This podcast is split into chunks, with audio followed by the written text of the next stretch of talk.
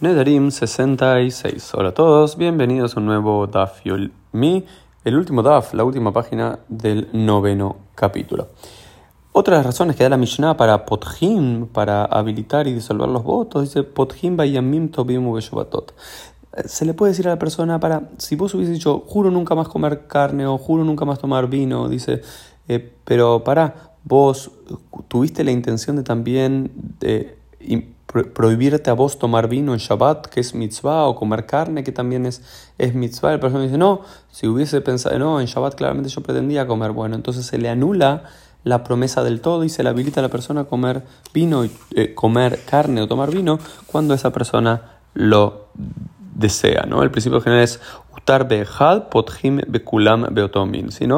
Eh, si una persona se le habilita en algún punto a eh, incumplir o disolver su promesa en un punto particular, en todos los similares también se le libera de su, de su promesa.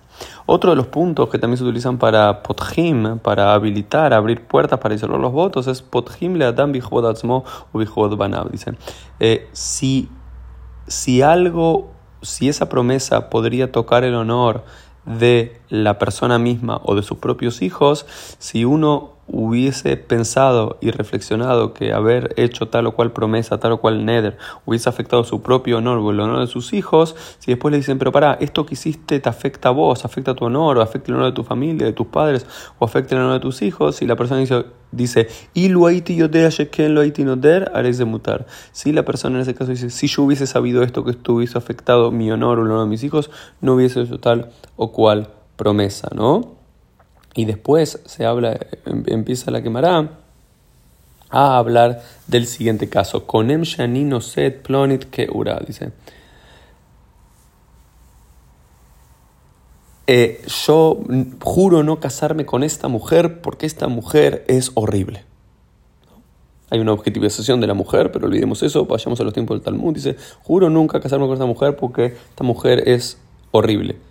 Y finalmente esa mujer realmente era bella. O juro nunca casarme con esa mujer porque es negra.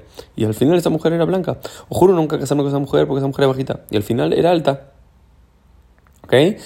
Luego se le permite a esa, a esa persona casarse con esa mujer. ¿Por qué?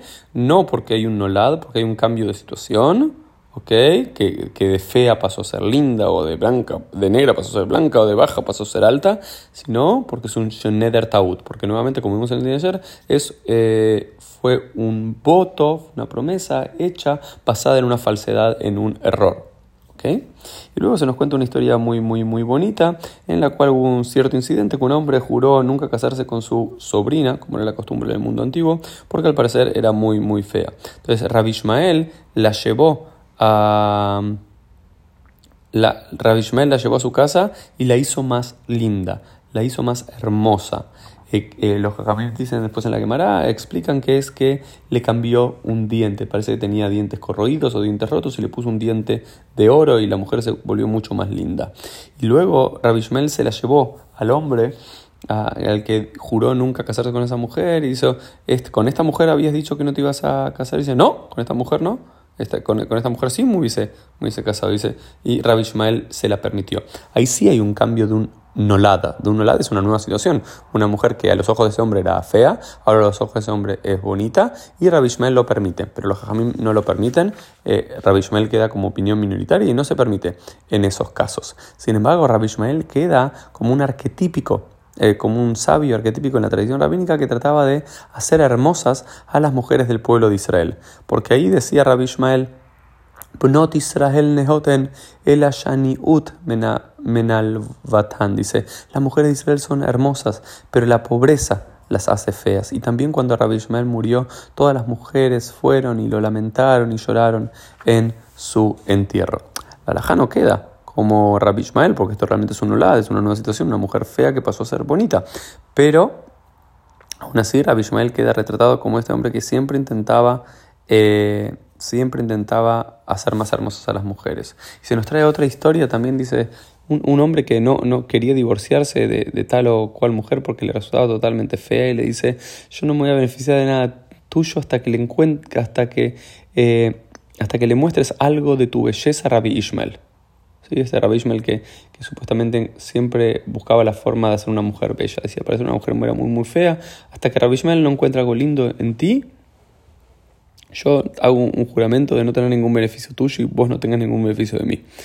Le traen esta mujer a Rabbi Ishmael y, y, y le dice, él le dice a sus estudiantes, bueno, quizás su cabeza sea fea eh, sea bonita. Y los estudiantes dicen, no, no, su cabeza es totalmente redonda. No, quizás su pelo sea lindo entonces. No, dicen, no, su pelo se parece a la paja en un establo, ¿no?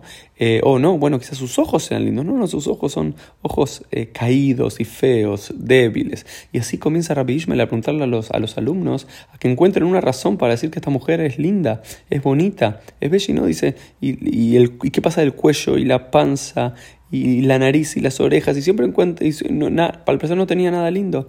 Entonces le, le dicen, y quizás su nombre sea lindo. Le dicen, no, su nombre no es lindo, se llama Lijluchlit. Lijluchlit significa Meluchlejet, esto sucia, sucia. Y él dice, ah, por esta razón lo puedo permitir. Y